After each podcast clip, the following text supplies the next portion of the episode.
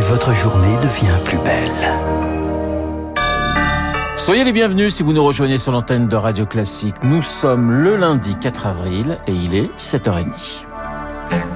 La matinale de Radio Classique avec Renaud Blanc. Et le journal avec Charles Bonner. Bonjour Charles. Bonjour Renaud, bonjour à tous. À la une ce matin, l'éducation en temps de guerre. Comment suivre l'école quand sa famille fuit les bombes Plus de la moitié des enfants ukrainiens sont déplacés selon l'UNICEF. À l'étranger, ils intègrent les écoles locales. C'est le cas de 6800 enfants en France.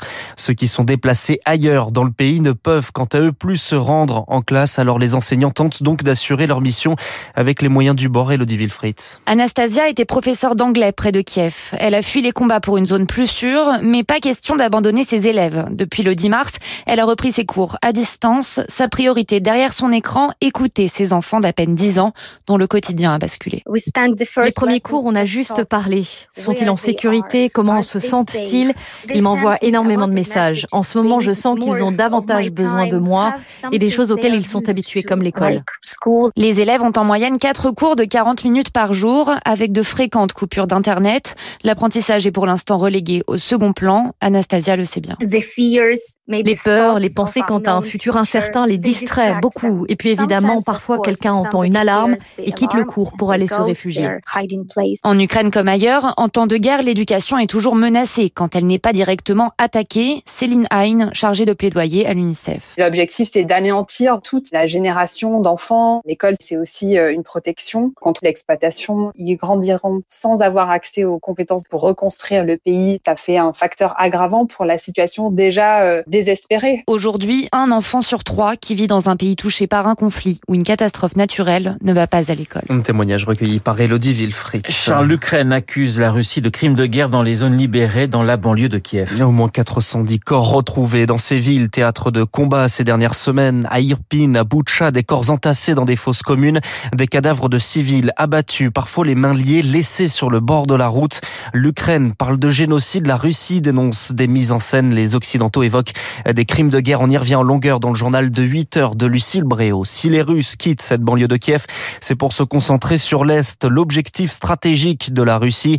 Mais ce week-end, la ville d'Odessa, dans le sud, principal port ukrainien de la mer Noire, était frappée hier par des bombardements.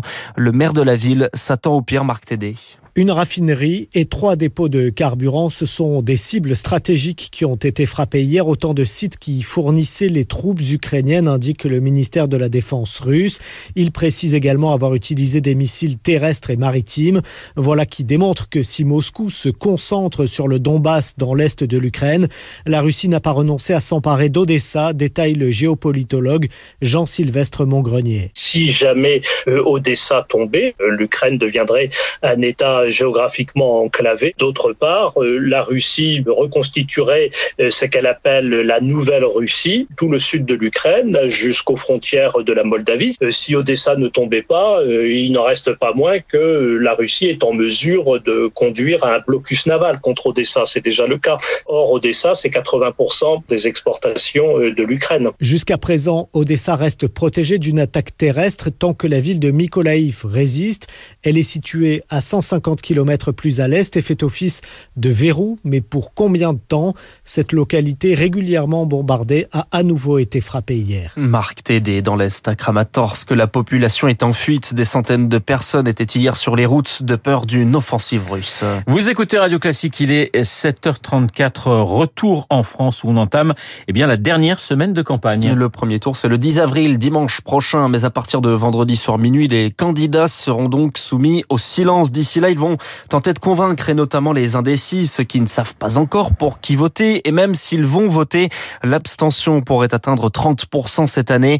Entre la guerre en Ukraine et le Covid, la campagne peine donc à exister cette semaine ne va pas changer la donne selon le politologue Tristan Haute. Les candidats qui comptent sur ces cinq derniers jours, c'est peut-être à la fois Marine Le Pen et Jean-Luc Mélenchon qui connaissent une dynamique déjà depuis plusieurs semaines dans les enquêtes d'opinion, il y a vraiment cet enjeu d'être présent via les militants, des campagnes de terrain, des campagnes vont aussi passer par les réseaux sociaux, ça passe aussi par la présence médiatique. Finalement, les candidats vont être moins dans une dynamique de jouer les meetings, hormis peut-être Jean-Luc Mélenchon, dont c'est un marqueur finalement de la campagne. Un propos recueilli par Lauriane Toulmont, c'est la première préoccupation des Français, le pouvoir d'achat. Nicolas Dupont-Aignan propose une TVA à 0% sur les produits de première nécessité, une mesure vantée dans une vidéo tournée dans un supermarché ce week-end. Jean Lassalle, de son côté, était à Pau hier, étape de son Tour de France en bus. Il part aujourd'hui à Toulouse où il tiendra un meeting. Valérie Pécresse n'était pas encore allée dans les Outre-mer. Ce sera chose faite. La candidate des Républicains part en déplacement en Guadeloupe aujourd'hui et demain. Un meeting sur place est prévu. Une élection que les nationalistes corses appellent à boycotter. Après la mort d'Ivan Colonna, agressé par un co-détenu djihadiste en prison, la tension toujours présente sur l'île. Hier, une manifestation se tenait à Ajaccio. Des heures ont éclaté. Une quinzaine de blessés pris en charge. Euh, Charles, les cas de Covid toujours très hauts, mais pas d'explosion. Oui, que ce soit dans les contaminations ou à l'hôpital, les indicateurs sont en hausse, mais pas autant que l'on a connu au moment de la vague Omicron. En moyenne par jour, on recense 138 000 cas sur la semaine écoulée. C'est 10 000 de plus que la semaine dernière, mais ailleurs en Europe, dans certains pays, les cas baissent. Un pic semble donc être atteint, Rémi Pfister. C'est en Allemagne, au Portugal et aux Pays-Bas que la décrue est la plus forte. Le nombre de cas quotidiens a baissé de 10% ce week-end. En Italie, l'épidémie se stabilise. 70 000 cas sont recensés chaque jour. C'est pareil que la semaine dernière. Et c'est surtout deux fois moins qu'en France. Il faut dire que les Italiens ont maintenu le masque obligatoire dans les transports, les musées ou encore les administrations. De quoi limiter l'impact de cette sixième vague selon les scientifiques. Dans l'Hexagone, les 140 000 cas quotidiens n'impactent pour le moment pas les hôpitaux et ce chiffre augmente deux fois moins vite que la semaine dernière. Signe peut-être que le pic va bientôt être atteint. En revanche, c'est au Royaume-Uni que la situation est inquiétante. Le nombre d'admissions à l'hôpital pour Covid est à un niveau record. 20 000 patients sont hospitalisés et ce chiffre continue de grimper. Pourtant, le pays compte deux fois moins de cas que la France. Rémi Pfister, on en parlait dans la météo, le froid ce matin et le gel, cela ne devrait pas trop durer dans la semaine, mais les agriculteurs sont touchés. Le Premier ministre Jean Castex se veut rassurant. Il annonce que le dispositif calamités agricoles sera déclenché cette semaine si besoin.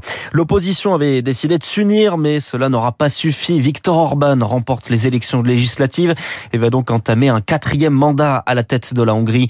Son parti, le Fidesz, remporte plus de 53% des voix. Allez, on termine avec du sport, du football et Kylian Mbappé qui entretient le flou. On le pensait déjà ailleurs. L'attaquant français ne ferme pas la porte au PSG. Y rester, c'est possible? Bien sûr, a-t-il répondu hier après la victoire écrasante des Parisiens contre Lorient. 5 buts à 1. Ouais, je le vois quand même aller plutôt du côté du Real. C'est peut-être du bluff. C'est peut-être du bluff. le de Kylian dans quelques mois, évidemment. Merci Charles Charles Bonner pour le journal de 7h30. Euh, crise, euh, crime de guerre, crime contre l'humanité, génocide. On reparle de toutes ces notions euh, dans un instant avec euh, l'avocat Patrick euh, Klugman, les spécialistes avec François Giffrier également, les spécialistes.